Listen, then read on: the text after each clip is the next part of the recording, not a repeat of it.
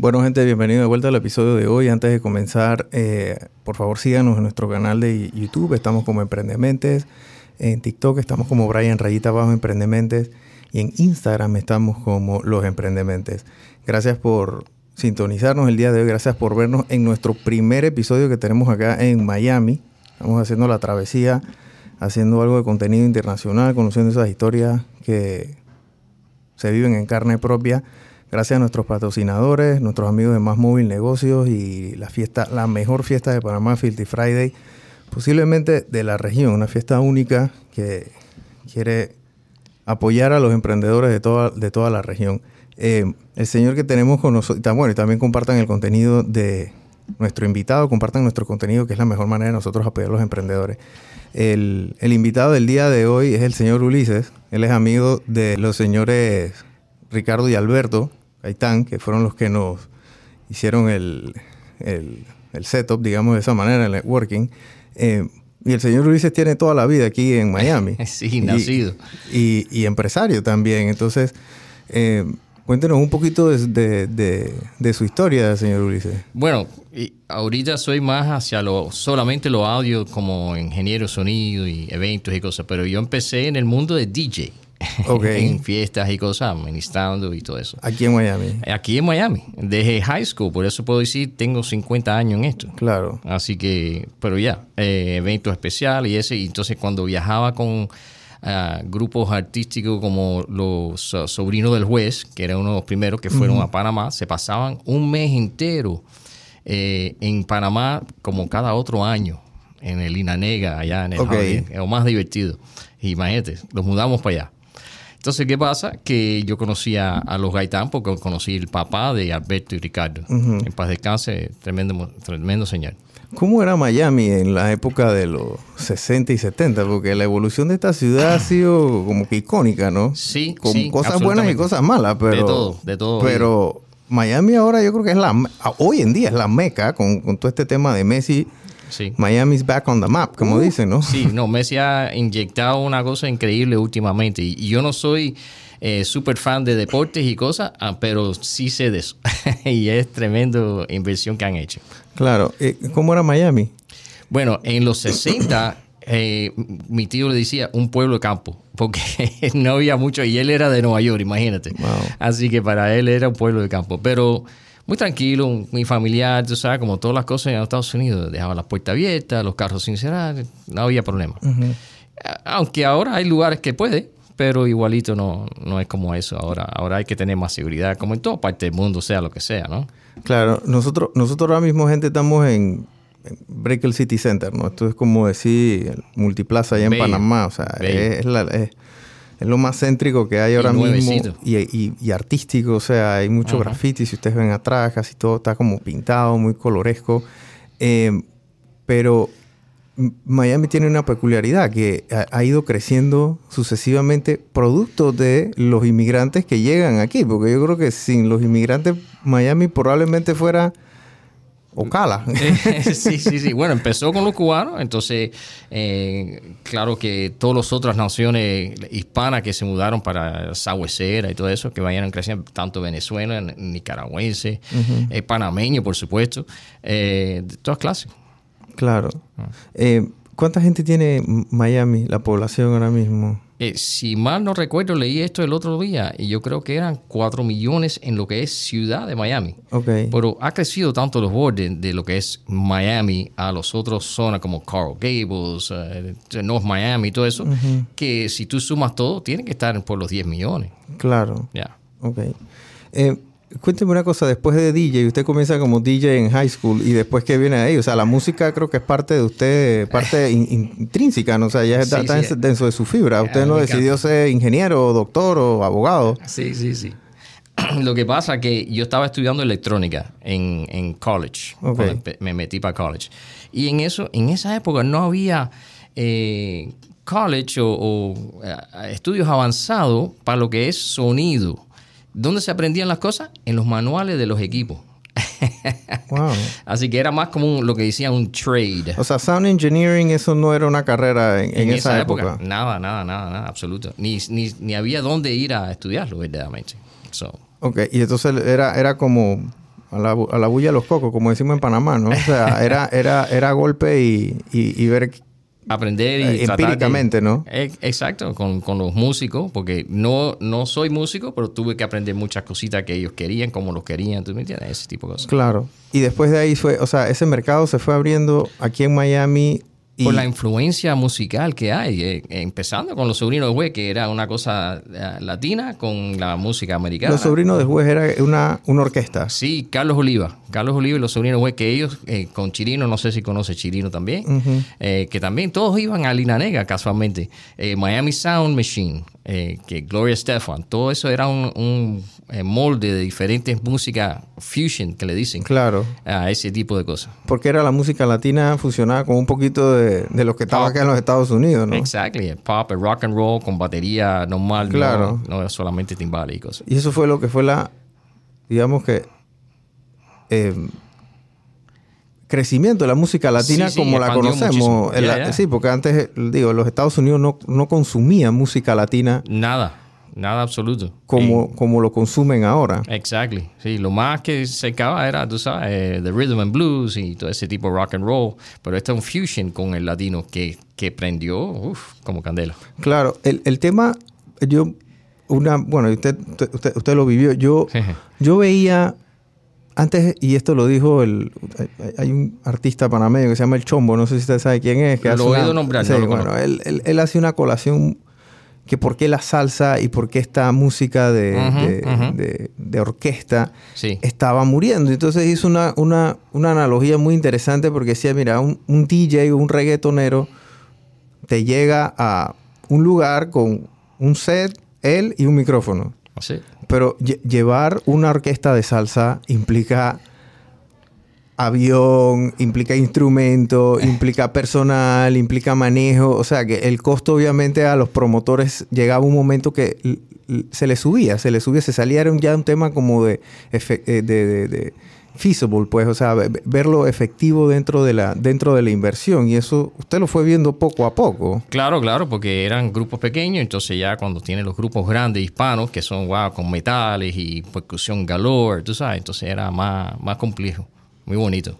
Sí, y, el, el, el- y eso aquí en, en Miami, en los Estados Unidos, eso también fue, fue afectando, porque en, en- en Panamá af- afectaba bastante, afectó mucho, o sea, ya, ya no veíamos esa, esas orquestas, pero Sí. aquí se sintió y, y ¿cómo fue ese efecto? Bueno, a, a medida que también usaban mucho cosas electrónicas como keyboards, eh, teclados que pudieran imitar, eh, tú sabes, metales, imitar violines y, y no, tú sabes, reducían ciertos ciertos músicos. ¿eh?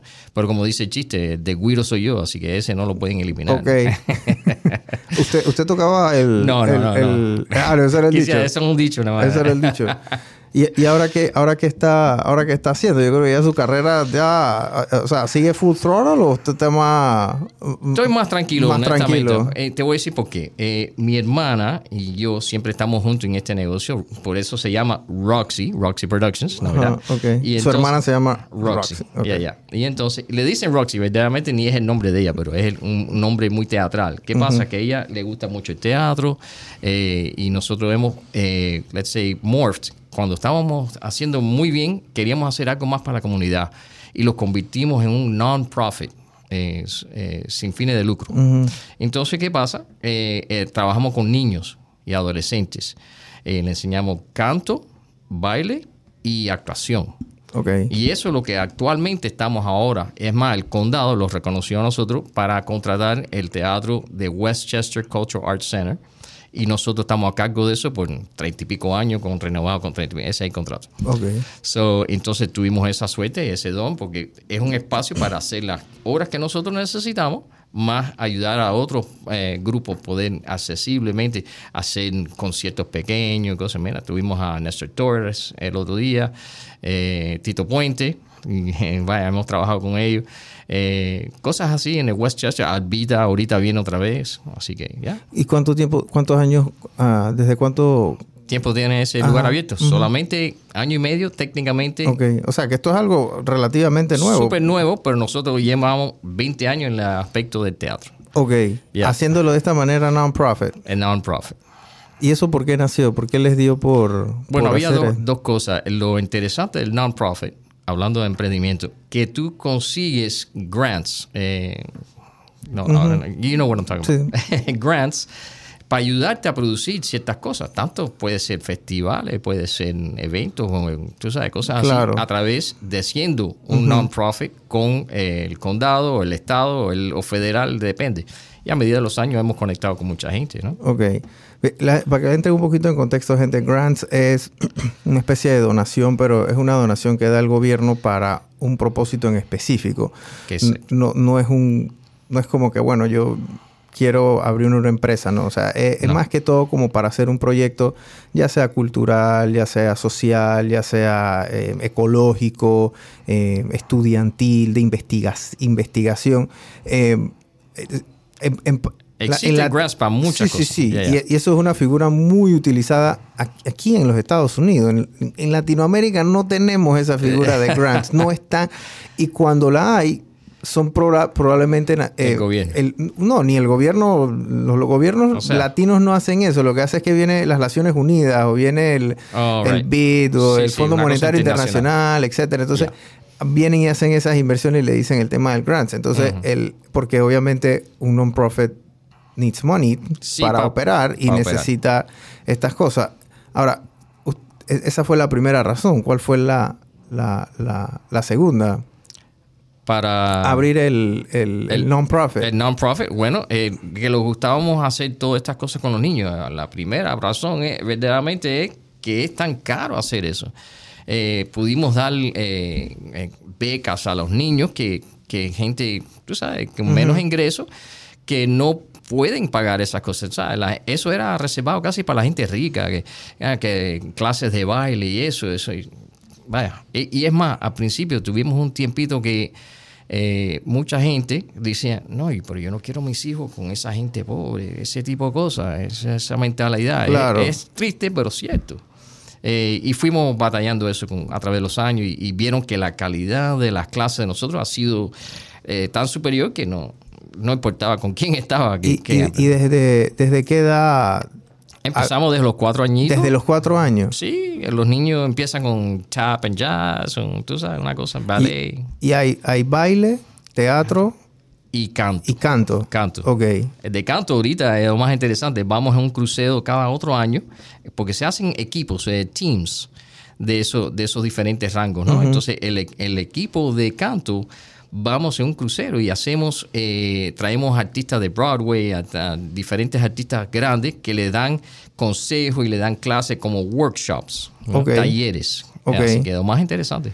Eh, ya, ya, con 20 años tiene una cantera fuerte de, oh, de, artistas y de, entretenimiento. Ha salido gente... Eh, algunos, no sé si lo van a conocer, pero mira, sí, hay algunos en Broadway, algunos en, en, uh, en películas, otras en, eh, en uh, series. Eh, Danny Pino, no sé si lo conocen. Danny Pino. Pero bueno, o sea, es al, y, o sea, lo, lo, bonito de esto, gente, es que la... Y no tiene que ser para eso. Lo bueno es que eso ayuda el autoestima, el presentación. Disciplina y, Exacto. y está enfocado en, en, en, sí, en algo artístico y no en otra cosa, ¿no? Porque el ocio es... exacto, exacto. Es, la mamá del mal. Eh, entonces, Em, ahora, después de, casi 18 años, les dieron entonces el, teatro para, para administrarlo, digámoslo de esa forma, o sea, para hacer el, para hacer el, programa. Nosotros empezamos en lo que era un cine cerrado y convertimos los, los salones del cine a, salones de teatro, baile, actuación, ese tipo de cosas. Y tuvimos dos salas de, de presentaciones para hacer los plays de nosotros. Y bueno, cuando yo hablé con el Cultural Arts uh, Group de Dade County, me dijeron, me encanta lo que estás haciendo, pero si no eres non-profit, no te podemos ayudar. Claro. Pues los demoramos casi dos años en poder hacerlo. Okay. Porque no es una cosa de un momento a otro. Tienes que estar auspiciado por otro, tú sabes, para que no entre así tan fácil. Y más, después de 9-11 era más difícil. ¿Y eh, por qué? Porque usaban, usaban el 9-11 como un non-profit. Eh, o sea, la gente de otros países se, unían a hacerse un, un sin fines de lucro, entonces no pagaban impuestos y, y, tenían otros beneficios del gobierno que ellos no querían que estén dando eso a alguien Claro. terrorista, una cosa de esa. Ah, bueno, sí, utilizaban eso como, como mecanismo de, de, de manejar dinero más que todo. Y esconderlo, porque entonces ya ahí no pueden. Sí, claro, y, y- y administraban. Ok, wow, no sabía eso. Ya, ya, es interesante. No sabía eso. ¿Hay más gente haciendo esto aquí en Miami? como ustedes. sí, hay, hay varios grupos, no tantos de sin fines de lucro, eh, porque sigue siendo una cosa súper cara, pero eh, hay grupos que no, no, tú sabes, tienen su- sus secciones que son dance studio nada más, de baile solamente, o de, de acto, tú sabes, depende de lo que Pero el- el- los mejores siempre son los de sin fines de lucro porque tienen otros ah, recursos. Ok, ok. Ya. Em, y ahora que sí, o sea, ¿usted ha venido más gente ahora que tiene el, el- el teatro? ¿O, es- o ha sido básicamente.? Bueno, eh, acuérdate, el teatro se construyó durante los años de COVID. Entonces estábamos casi cerrados. O sea, no, ¿qué Claro. se iba a hacer? No se podía ni traer público ni hacer las clases. ¿Y cómo fue en, en pandemia ese, Súper ese- difícil. ¿Cómo fue en pandemia la industria del entretenimiento aquí? Porque nosotros en Panamá el, el- Parado, parado. las fíjate. restricciones fueron fatales. Allá nosotros no. teníamos, no sé, cuatro horas para salir a la semana. O sea, y si tú salías en la calle, pero cosa que acá no pasaba tanto, yo creo, No. pero si en Panamá te agarraban en la calle, fuera de tu hora te llevaban preso. Oh, sí, Sí. sí. Eso Yo- lo yo- oí nombrar. Aquí no pasaba Yo- eso. sí, yo, sí, aquí, sí, aquí no puede pasar eso. muy difícil, muy difícil. Pero no, es- nada es imposible, que es el problema que muchos americanos aquí no, no, no realicen. Aquí el comunismo puede caer igual que cualquier otro país, pero con más fuerza. Entonces, tú sabes, ellos creen que muchas cosas socialismo y todo eso. No vamos a tocar el tema porque estamos cinco horas en esa bobería. pero aquí fue difícil, no fue pero no imposible, porque acuérdate, tienen lo- los trabajadores que- necesarios y las cosas y ciertas cosas necesarias, así que uno podía entrar y salir un poco. Claro. Y bueno, y, o sea, el, el entretenimiento mu- murió. No, totalmente tuvo que aguantarse porque grupos más de cinco gente ya se notaba, tú sabes, ese tipo de cosas. so, olvídate. Ok. Y entonces, ¿y el teatro cómo, cómo procedían? O sea, tuvieron No, que cerrarlo. Sí, técnicamente o, se estábamos fue- o se cerrados. fueron online, o sea. Sí, hicimos unas cositas online, pero de baile no se puede hacer porque la maestra no te ve igual. Claro. Ese tipo de cosas. Eh, ya ya es, es un, un, un, ¿cómo se dice? Un sueño ya en el pasado que ni, ni me pienso en eso mitad de la vez. Sí, ya la, sí el, el tema de la pandemia quedó como un, Un como un espejismo, así, como que, bueno, yo creo que yo me acuerdo cuando, no sé, fui al cine cuando tenía cinco años y, Exacto. y, y fue algo tan, digo, fue, fue no, debo decir que, bueno, sí, fue, fue traumático para, Para todo todos, mundo, pero mucha gente, hay gente que salió adelante, mucha gente salió adelante, casi todo el mundo salió adelante, pero ahora ya la, la gente lo ve como algo que ya, Ni quiere ni pensar en que eso. ya pasó, ¿no? Exacto. Que eso ya no, no, no va a volver a pasar. ¿Cuáles han sido las secuelas de, de- de la pandemia aquí en, en- en Miami? O sea, la gente usted piensa que ha cambiado, todo fue... No, Todo fue normal. La educación aquí, tú dices, en general. Sí, sí, ha, ha cambiado un poquitico. No mucho porque quieren que todo el mundo vaya a la clase. Pero acuérdate, el, el sistema educativo casi alrededor del mundo no ha cambiado en cientos de años. Así que hay que hacer algo tarde o temprano. Y, y eso ayudó a que por lo menos tire un poquitico ciertas clases online y estas cosas. Así que ayudó en ese aspecto. Claro. Eh, y inclusive yo, eh, como, como empresario, por decir, yo estaba trabajando eventos que eran virtuales. Yo era el, el que manejaba las conexiones entre eh, Inglaterra y Japón y esto y lo otro online. Yo, ok, dale, eso, y como el podcast tuyo. Así. Ok, wow. Ya. Y eso, eso se dio fue a raíz del, del De tema... eh, por la pandemia y no tenía otra cosa. Entonces dije, bueno, me hablaron, dice, hey, ya, I'll do it.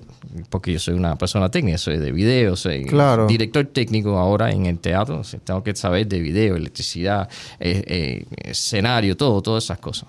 Sí, la- la- la- la- las producciones acá en los Estados Unidos son... O sea, es el- eh, acá inventan la producción y entonces ya el resto del mundo como que replica, ¿no? Claro. Pero la mayoría de, de, de las mejores productoras e- e- están aquí en los Estados Unidos. Sí, sí, hay mucho, hay mucho. Pero no crea, hay, hay mucha creatividad en otros países que uno dice, ah, mira, qué buena idea. ¿Entiendes? Que se ve, se ve. Claro.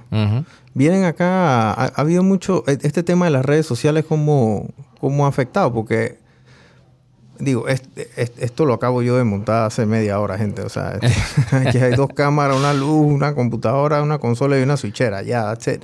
Eh, Pero eso es la tecnología que hay, que eso existe es lo que ahora, ahora. que no existía. Antes no existía esto. No tan fácil nunca. Antes yo hubiese tenido que tener Un estudio. un estudio, cámara. Operadores el- de cámara. Operadores de cámara. O sea, ya ahora todo está muy manual.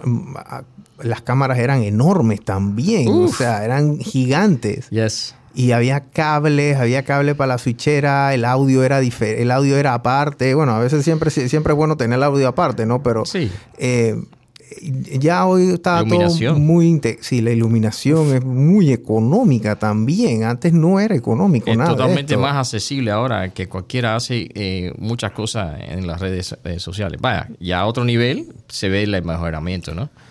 Sí, el tema, sí, ahora, ahora hay cámaras 6K, 4K de. 2 mil dólares, 1500. Antes una cámara de 2 mil dólares era una Kodak. O sea, no, no, era, no, no, no era nada ac- ac- accesible para nada. Claro. ¿Usted ha notado eso? En, Sí, todo eso se ha visto. Tanto en, en el mismo mundo de, eh, de audio para las orquestas. Ahora las consolas son todas digitales. Las últimas que tienen Cat 5 para una Snake. Eh, tú sabes, la- lo que une los micrófonos a la consola. Así que todo eso.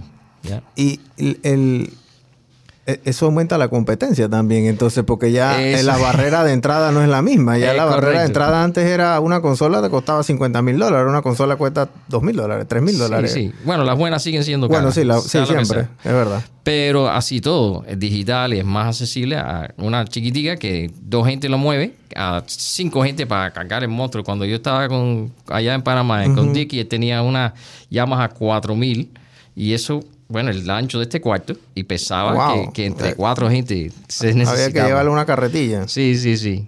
Y los amplificadores y todas las cosas. Ahora muchas bocinas son autoamplificadas. Ah, 50 mejoramientos que ayuda Claro. ¿ya? y, y mejora el sonido también. Sí, el tema, el, y conciertos grandes se, se, están comenzando a hacer, bueno, ya se comenzaron Sí, a hacer, sí, de- hace de- rato ya. en pandemia ya, ya Es la más, gente arrancó. Hasta en pandemia lo que se hacía era el sistema grande más se te- transmitía por radio para los que estaban, eh, si tuviera que estar en carro, están en carro oyendo.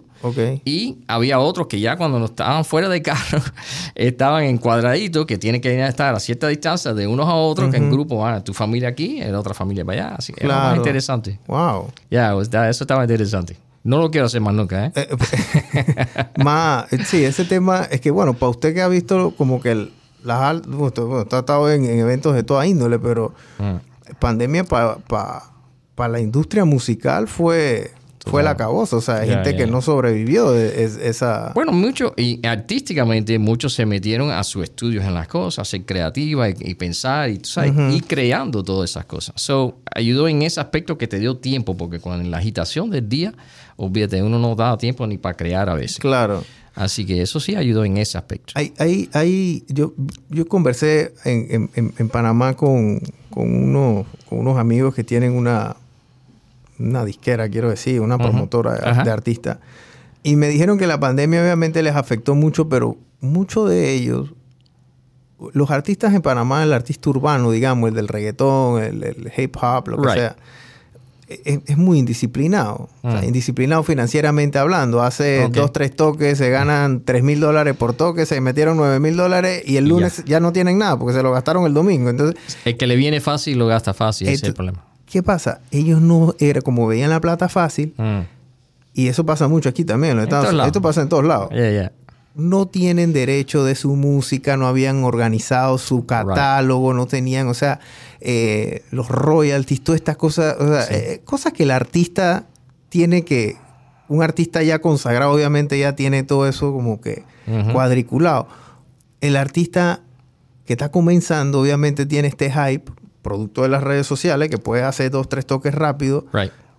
ahora ya no tenía eso. Ahora Mm. estaba, dije, bueno, y, y mi música tiene un millón de views en YouTube, pero yo- ¿quién, ¿a quién le están pagando eso? A mí no me lo están pagando. Exactly, yeah. Y, era su, y, y eso conllevó una consecuencia de que ya la gente ahora, el artista principalmente, está como poniendo la, la casa en orden. Ese fenómeno también se dio aquí Sí, en, sí, en los Estados, en los Claro que Estados sí. Unidos. Claro que sí, sí, sí, cómo no. Eh, se veía en, en todo aspecto, ¿no? O sea, todas clases de música, no solamente reggaetón, porque eh, hacer la tecnología más accesible, hacer todo, ya, o sea, Claro. Ah.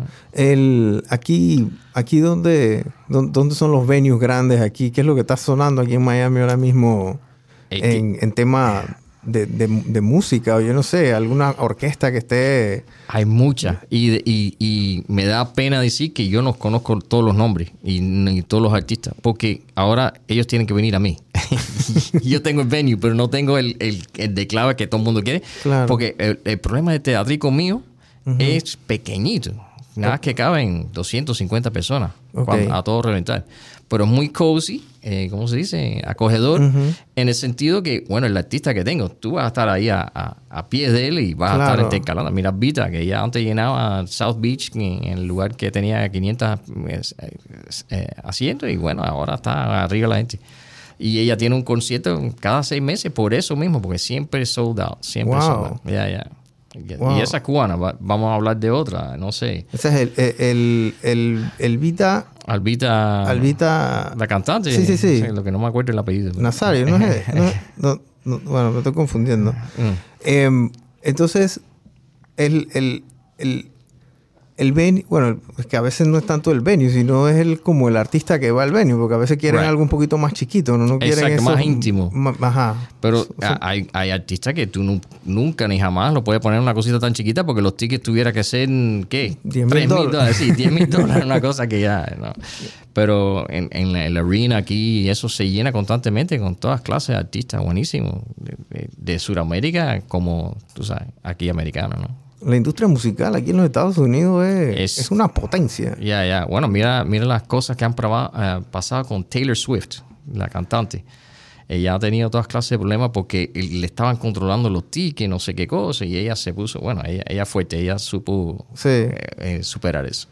Sí, el tema con Taylor Swift fue que eh, la empresa que, la página web, creo que es Ticketmaster, sí. no me acuerdo cuál. Ajá, uno de esos. Eh, ellos sale el, el, la gira, obviamente tienen un tema de, de preventa, ¿no? Uh -huh. y, y, el hype, posiblemente hubo un, algo de manipulación de parte de la empresa, sabiendo que iba a haber este hype, y, y, y crearon una especie de oferta y demanda y una escasez que no existía en ese momento puntualmente. Entonces, ellos van limitando la venta de los boletos acorde a que el boleto que se vende de último por lo general es el más caro. Es correcto. Entonces el boleto que se vende más caro es el que más ganancia tiene, obviamente. Ah. Y el boleto que se vende de primero, obviamente, no Es tiene normal. tanta ganancia. Ah. Entonces ellos decían, bueno, yo no voy a, a, a, tirar todos los boletos, toda la carne al asador, voy a dejar un par de boletos. Y por lo general el, el promotor va a hacer eso. El promotor si ve que la cosa está buena, va a aguantar un par de boletos porque también necesita boletos para regalar, necesita boletos de canje, de Siempre. promociones. O sea, no todo se vende. Uh -huh. eh, y lo que terminó pasando fue que ya los boletos estaban, y no les miento, gente, 30 mil, 40 mil dólares. o sea, sí, sí, sí. era una cosa irrisoria y, y, ya. O sea, yo creo que al punto hasta que, yo creo que el Senado, o sea, el gobierno, el, el gobierno intervino, y dijo ya, de que yo, no, esto, no puede puede, esto, no puede, pasar. Y digo, obviamente me imagino temas políticos ahí también, ¿no? ¿Cómo van a quitarle Taylor Swift al, al americano, ¿no? Pero, o sea, era, era, era, tonto, la verdad. Y eso no es dinero que ella ve, eso es dinero que ellos ven. Eh, sí, es correcto. otra cosa. ¿Cómo funciona ese, ese, bueno, usted lo tiene que saber, cómo funciona el promotor y, la, y, y esa negociación entre promotor y artista? Porque eh, es... En el, en el venue de nosotros, el, el, promotor, tanto como nosotros, tenemos ciertos tickets, como tú dices, uh -huh. reservados. Pero ellos pagan por el venue, si es, eh, si es el promotor, paga por el venue, entonces le paga el artista. Ellos consiguen patrocinadores, es la única manera, porque por, la, por el, eh, ¿cómo se llama? El, el asiento, sí, el, tiquete, el, es imposible. Sí, para ganar sea, lo suficiente, a, a, veces para pagar todos los costos. Estamos hablando que un, un vamos a hablar en grande, un Taylor Swift uh, concert para producirlo, seguro que son medio millón de dólares mínimo, mínimo cada evento. O sea, wow. entonces ellos tienen que sacar ese dinero más ganarle a ella el, el, el 2 millones que ella quiere para cada cosa, ya sabe Dios. Sí, no por... sé lo, esos números, pero como en el caso mío, allí para pagar al artista, vamos a decir que sea 10 mil dólares un artista que venga su, con su grupo, no vas a sacarlo en 200 lunetas. Claro. ¿Entiendes? Si no tienes patrocinadores, que los hay, los hay, pero con tiempo. No, no lo vas a conseguir de un día a otro. Claro. So, así es.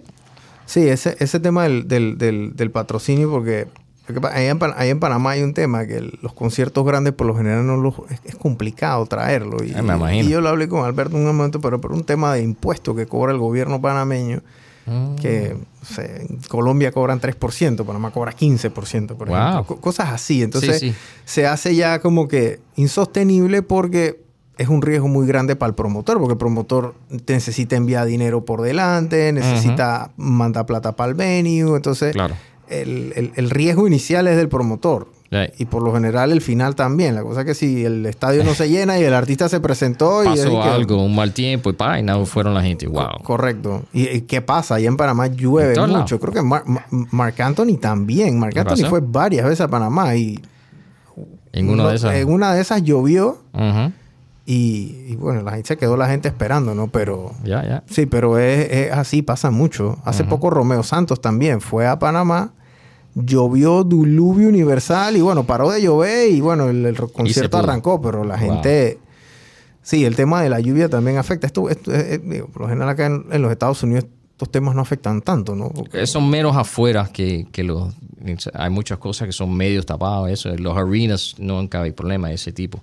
Pero afecta porque la gente yendo y se parqueando y tal. Pero no tanto, no, a Claro. ese nivel. Claro. Eh, aquí, aquí en, aparte de Miami, o sea, digo, Florida es una ciudad bien grande, pero la música yo creo que es- latina se concentra más que todo aquí en esta área. O ahora usted está viendo que esto está como llegando a, y a otros Orlando. estados. Mucho en Orlando, Tampa un poco. Ok. Se ve mucho los artistas latinos y de, de buen nombre. O sea, que, que están haciendo conciertos grandes.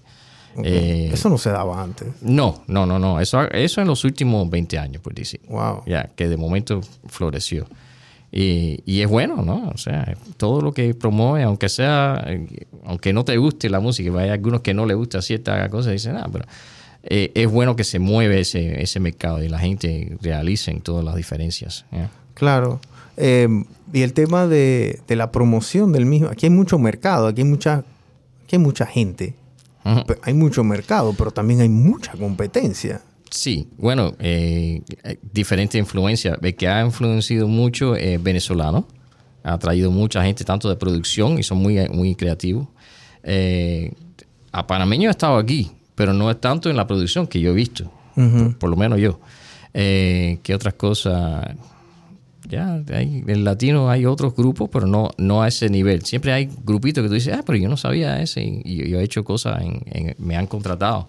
Cuando yo, yo viajé con ah, Danilo Estefan a, a Colombia y pasó eso mismo, que, que hubo un mal tiempo y cerraron dos de los el último evento y venimos de regreso, porque era un, no sé qué cosa, un mal tiempo que era en las arenas de bullfighting, de torero, de eso. De los toreros. Exacto.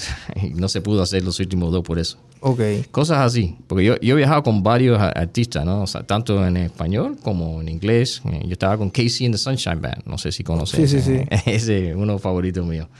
Y bueno, hicimos cosas por todos lados del mundo. Fui hasta Japón y todo. o sea, eso ¿Con quién fue a Japón? Con Casey. Con Casey. Yeah, yeah, yeah. Y eran venues más pequeños, créelo o no, pero oye, los japoneses esos se conocían todas las letras porque Wow. estaban cantando ahí todo el tiempo. Increíble el soldado que hacía. De 5 mil, 3 mil personas, hasta club pequeño hice unos cuantos. ¿Y eso hasta- hace cuánto fue? ¿Hace Uf. cuántos años? Yo creo que ya 15 años más. Ok. Eh, ya, ya ni me acuerdo, pero me acuerdo el viaje, era tremendo. Dos semanas en Japón en, en, en diciembre. Y fuimos desde Sapporo hasta Okinawa, o sea, todo el país de arriba abajo. Ok. Ya. Fueron varias, varias fechas entonces. Oh, sí, sí, sí, no, eran todas menos, todas las semanas eran dos o tres, menos una de ellas que los dieron dos o tres días y él- me entró una fiebre de, de por el, el cambio de tiempo y eso, y ellos Claro. sabían, sabes, ellos sabían, a este día le va a caer a todo el mundo, y así fue. Pero, ¿cómo así la, el- la fiebre que del... del de- cambio de tiempo que es like a time change y todo eso Claro. de tantos días porque para llegar allá fuimos Mm, de el Miami a lag. Chicago sí, jet lag esa Ok. es la palabra Y se enfermó. Yo sí y dos o tres más también Wow. así que yo creo que lo tenía estudiado porque ese era el día off de nosotros y no pudimos Claro. hacer nada Y sí, tú- sí eso, eso pasa. Eh, ¿Y en Europa? Hay- no he ido a Europa vaya ido como de- profesional yo he ido para divertirme a Claro, España a Inglaterra fui a, a South Africa con, con los Estefan y con los Gaitán Ok. Ellos hicieron una la boda, era el dueño que era, eh, ¿cómo se llama este? Atlantic, Atlantis, aquí en los Bahamas. Ajá. El dueño de eso su hija se casaba y tenía una semana de, de, de, de boda, eventos de boda, y una noche era hispana. Y Estefan, ah, sabes que ellos trabajan mucho con los Estefan, me llevaron a mí como ingeniero y fuimos a una islita que se llama Mauritius, en South Africa. Había que entrar a Dubai y de Dubai para abajo para South Africa. Wow. Lo más interesante, es tremendo viaje. ¿Y qué tal, qué tal fue ese evento allá? Lo más interesante, pues estaba ahí eh, andando con, no sé, la princesa no, Carol, no sé quién más. O sea, Era estaba la monarquía ya. la monarquía y todo, sí, sí. Era un grupito nada más que de 100 personas, pero era creme de la creme en esa época. Claro. Ya, ya, y sigue siendo. Sí, seguramente. sí. Wow. Eh, bueno, don Ulises, gracias por, por haber venido aquí al, al podcast, aquí el primer, primer episodio que... Gracias que por hacer ese eh. primero. Y, y- y tengo cinco horas más de, de- de información el día que me quiera Ah, traer sí. de nuevo. Bueno, sí, díganos, díganos otra, otra, ot- otra presentación así interesante que haya hecho. Vamos, bueno, deja ver que fuimos a Inglaterra, pero en Inglaterra no fue perfor- performance, era el viaje de vuelta de, de allá. No sé qué otra pensarla ahorita, pero es que uno se, se va acordando, ¿no? A medida Claro. que está pe- pensando tantas cosas y los Claro. cambios que ha habido en Miami, ¿eh?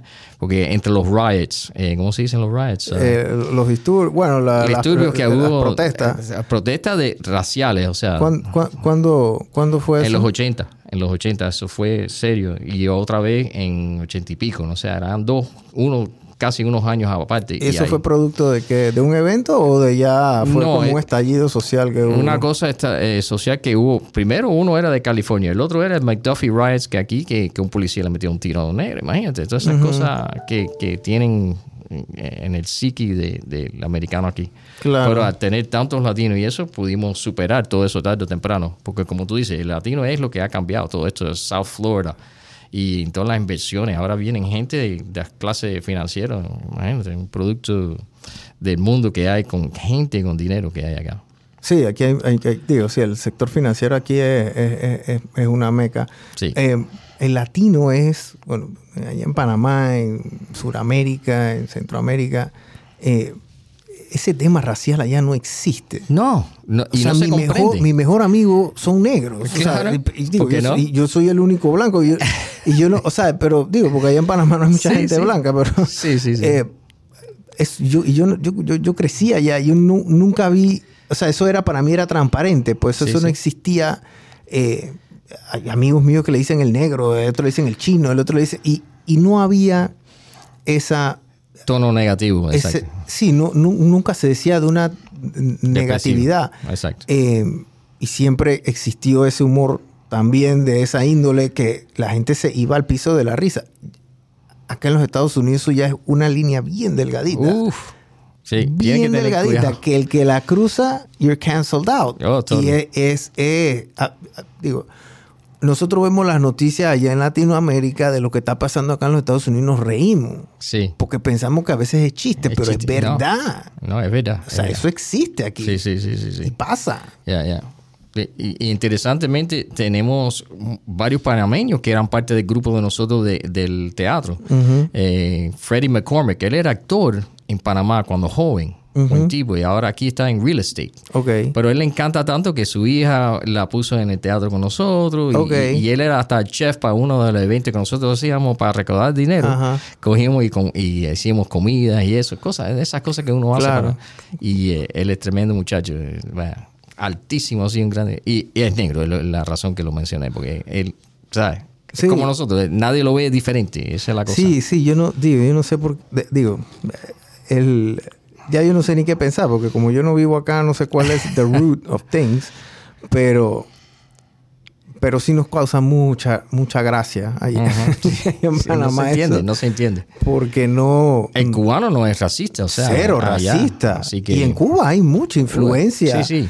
eh, Bueno, los americanos creen que, lo- que los cubanos son más eh, negros que otra cosa, ¿no? Eh, Que tú dices que yo soy, que yo soy cubano, ellos dicen, no, no puede ser. Sí, yo, yo, yo, yo conocí un par de cubanos y yo creo que la, la mitad todos son blancos, ojos claros. Sí, así sí, como sí. usted. Sí, sí, sí. Eh, Los hay. O sea- Eh, lo que ellos no los ven así. Eh, sí, sí, es que hay mucha influencia española ya, española. eh, eh, más que todo, ¿no? Sí, sí, sí, sí. Sí, mi abuela era de, de Francia, de padre francés, Ok, que se mudaron para allá. Y mi papá era español, español, o sea, de Galicia. claro. y se casó con mi mamá allá en Cuba. Así que pues, suerte que me trajo aquí al nacer y salí americana. Porque en el momento fue, eh, imagínate, el año 60, donde el cambio fue todo radical. De un día para otro el comunismo. usted, na- usted nació en Cuba, A- Aquí en Miami. ah, usted nació acá en Miami. Porque mi mamá, y- ellos tenían apartamento y cosas, no, eran gente pobre, entonces venían a visitar los Estados Unidos constantemente. Claro. Cuando pasó eso del 60 de Castro entrar, ella dijo, no, no, él no va a nacer aquí, va a nacer en Estados Ok. Unidos. Y así fue. Ya, Ok. ¿Y Gracias ¿Usted a Dios. ha regresado a Cuba o más nunca? Lamentablemente no he tenido o el tiempo o el dinero para poder ir para allá. Y como no tengo familia allá, tampoco he estado Va- conectado. Tengo a muchas amistades y muchas cosas, pero de ir para allá estoy loco por ir a, de verdad a conocer con alguien que me, que me guíe un poco, ¿no? Claro. O sea, no ha ido a Cuba. No he ido, no he ido nada. Wow. Ya, it's a shame, it's a shame. Y ojalá que yo tenga un momento de hacerlo. Ahorita no puedo por todos los cambios, pero así todo, me, me gustaría ir y conocer. Yo sé que no quiero ap- apoyar el castrista, ¿no? Pero ¿qué vamos a hacer? No queda otro. Él está en control, o sea, Claro. el comunismo, ¿no? So, Sí, eso, sí, yo, bueno, yo nunca he ido a Cuba, quisiera ir a Cuba también, siempre, yo fumo mucho tabaco y el, tabaco cubano para mí es, o sea, eso es ley. la meca ya. ya. Esa es la meca y, y el, el eh, para que tengan idea, gente, el tabaco de Cuba, Cuba tiene la marca Habanos, que es la Habanos S.A., ¿no? que es la empresa estatal. Eh, y abajo de Habanos S.A. pueden haber unas 30, 35 marcas de tabaco. Entre esas 30, 35 marcas de tabaco están las Coiba, el Montecristo, yo de Claro, Monterrey, eh, en fin, o sea, to- todas las que todo el mundo conoce. Bolívar, etc. Eh, ¿Qué pasa? En China ahora mismo hay una demanda increíble de tabaco cubano. Mira eso. Pero, o sea, es una cosa irrisoria. Al punto que antes uno compraba... El tabaco cubano siempre ha sido el más caro. sí. Siempre ha sido el más caro porque Sí. es, el, el- el- es el mejor. Right. O sea, que pero... O sea, eh, es second to none. O sea, Sí, sí, ahí el tabaco cubano está acá arriba y después le sigue un dominicano. Pero, o sea, pero... Y, y- A 20 y- atrás. Así. Eh, antes uno podía comprar un tabaco cubano a 20 dólares el tabaco en Panamá. Ajá. Hoy ese mismo tabaco está costando 100 dólares. No me digas. Uno. Uno, wow. Uno. No- ¿Por qué? Producto de que ahora Cuba La dice, demanda grande. yo voy a mandar todo mi tabaco para China, para Asia, porque allá me están pagando lo que les dé la gana, porque allá se consume mucho eso. Sí. Y ese, ese, ese, ese, yo creo que, digo, posiblemente después el azúcar, el, el producto más grande de exportación de Cuba es el, Sí. es el, es el tabaco, producto de, producto de esa demanda impresionante que tienen. ¿no? Bueno, por, por el hecho del azúcar, eh, Cuba, el, el dólar de cubano era más valioso que el de los Estados Unidos por no sé cuántos meses en, el- en la Segunda Guerra Mundial. Wow. Just for that little time. Y son los primeros que tenían en televisión en color. Eh, fue- ¿En Cuba? En Cuba. Los primeros que tenían televisión en color. Uno no lo cree, pero dice, wow. Wow. Porque ellos iniciaron, era un test que estaban haciendo en esa época y fueron uno de los primeros a hacerlo en, en color. Sí. ¿Quién se imagina? Sí, el tema, digo, la- para que lo, la- la- lo que nos vean, a mí me, me encantaría ir a hacer contenido de esta índole allá en Cuba, porque eh, el cubano es muy resiliente y tiene que resolver con lo que hay. Ah, sí. No, eso sí. eh, eh, es lo- una impresionante. O sea, eh, las plantaciones de tabaco en Cuba, ellos obviamente tienen un tema de un embargo que se les complica el tema de, de- de los insecticidas, digámoslo de esa forma. Ellos no tienen tema de insecticidas, la Right. urea, etc. ¿Qué hacen ellos? Ellos agarran parte de la planta del tabaco que no se usan y hacen una especie de melcocha y lo fermentan y lo usan como insecticida Mm. Haciendo lo que el tabaco cubano, aparte de ser el mejor, es orgánico. Porque no usa Bueno, fertilizante. Porque Right, no right. hay, o sea, no pueden comprarlo. Es, es- es complicado eso. No, y ellos consiguen todo con dinero, pero eh, se demora y, eh, y es mucho más caro. Inclusive me acordaste de una cosa, mi abuelo como él hizo dinero en su época fue, aparte que se ganó una pequeña lotería y compró unos apartamentos. Ese es el cuento de ellos. aparte de eso, él inventó una manera de usar el bagazo otra vez en los hornos como eh, fuel. Ok, como, eh, eh, combustible. Combustible, exacto. Y a ese invento lo trajeron a Estados Unidos uno o dos veces para que y ganó mucho dinero con eso en las fábricas esas de azúcar y eso. Claro, porque la, mucho del azúcar vino acá a Florida. Acá, acá hay, cañaverales grandes aquí en, En, Florida. Ya, ya, ya. Sí, esa, esa industria pasó después de que el, después que sucedió el tema de, del golpe de Estado. Eh, muchos de los empresarios cubanos tuvieron que salir de Cuba, oh, producto de que, digo, obviamente estaban nacionalizando todo lo que se movía. y obviamente el régimen era una cosa muy fuerte, porque el régimen era, era, era muy totalitario. O estabas con ellos o no estabas. Y si no estabas, no ibas a atar nada. O sea, ni siquiera ibas a estar cerca para contarlo. Entonces, mucha gente agarró ese, ese, ese esa coyuntura, esa oportunidad y salieron de Cuba. Ese cuento de Bacardi y toda Bacardi, Juan, o sea, sí, exacto, todos ellos. Eh, el tema del. Hubieron unos. Uno, se me olvidó el nombre, pero un azucarero muy famoso de Cuba que vino acá a los Estados Unidos, se radicó aquí y, bueno, hizo su imperio aquí todavía. Yo creo que todavía ellos, el, la familia de él opera. Eh, y así hubieron muchas historias, ah. muchas historias de gente que salió de, Cuba y vinieron acá a los Estados Unidos. ¿Por qué vinieron a los Estados Unidos? Porque, bueno, era el país más cerca. Eh, y que, a 90 millas. A 90 millas, literal. o sea, y no iban allá. Y esto era un bosque, de verdad que no un bosque, pero un campo que había mucho espacio para hacer muchas cosas ahí. Sí, mi, mi, abuelo, mi abuelo vivió un tiempo. Bueno, sí, mi abuelo es de la zona del canal, él es de Colón, él vivió un tiempo, él, se, él sale de Panamá, eh, regresa acá a los Estados Unidos ya cuando se jubila y compra una casa en Sarasota. Sarasota es, una, bueno, ya, antes en su momento era como una, un pueblo, ya es una ciudad un poco más grande. Bien bonito. Y, pero Miami, Florida, el sur de la Florida, me decía mi abuelo que era donde la gente se iba a ir a morir. Porque la gente venía y se retiraba acá. That's la playa. Eh, cuando era el invierno en los estados, allá fue arriba en los estados, tú veías millones de personas viniendo acá a Florida, puros viejos, puros baby boomers, ¿no? Que ya, digo, ya se habían jubilado, ya tenían algo de dinero y venían acá. Eh, y bueno, a través de los años ya, bueno, Miami se convirtió en lo que es, pero no era lo que es ahora. No, no. Ni cerca. O sea, el cubano que llegó no llegó a Brickell aquí. O sea, era.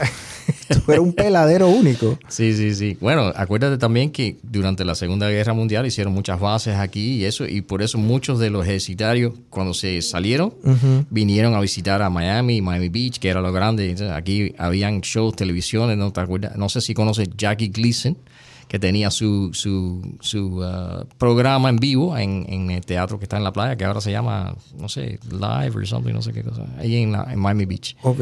Y uh, empezó en un hotel. Bueno, todas esas cosas, todo viene del entretenimiento que va trayendo y va conociéndose a través de canales nacionales. Sí, antes gente era, era bueno, los que les gusta ver televisión vieja y series viejas era no había televisión, sí, sí, había televisión, pero habían cuatro canales, seis canales y, todo. Entonces, eh, el que quería, que tenía dinero para ir a entretenerse, iban a estos teatros, pero eran teatros con restaurante y entonces este el club. Eh, te servían una, una comida, estaban el trago, tenías un show, que salía la gente bailando, la gente cantando, el chiste, o sea, era, era un evento, era una extravaganza, digamos. Más social, era más social. Muy social, y entonces era, habían club de toda clase, había club de high scale, había low scale, había lo que speakeasy, lo que para el que tenía que gastar se lo iba a gastar en oh, uno de esos. Entonces, eh, Obviamente digo, ya estos, son temas de historia que a mí me gusta como que siempre me gusta leer, pero eso ya no se vive porque ya la gente o, o, va a una discoteca grande o... bueno, ahora están imitando mucho eso. ahora, ahora lo están trayendo de vuelta y, están agarrando forma porque es una oferta diferente, ya no es lo mismo. Bueno, el Speakeasy, que son eh, una puerta escondida, parece una lavandería y abre la puerta y es un club. Sí, sí, sí, sí.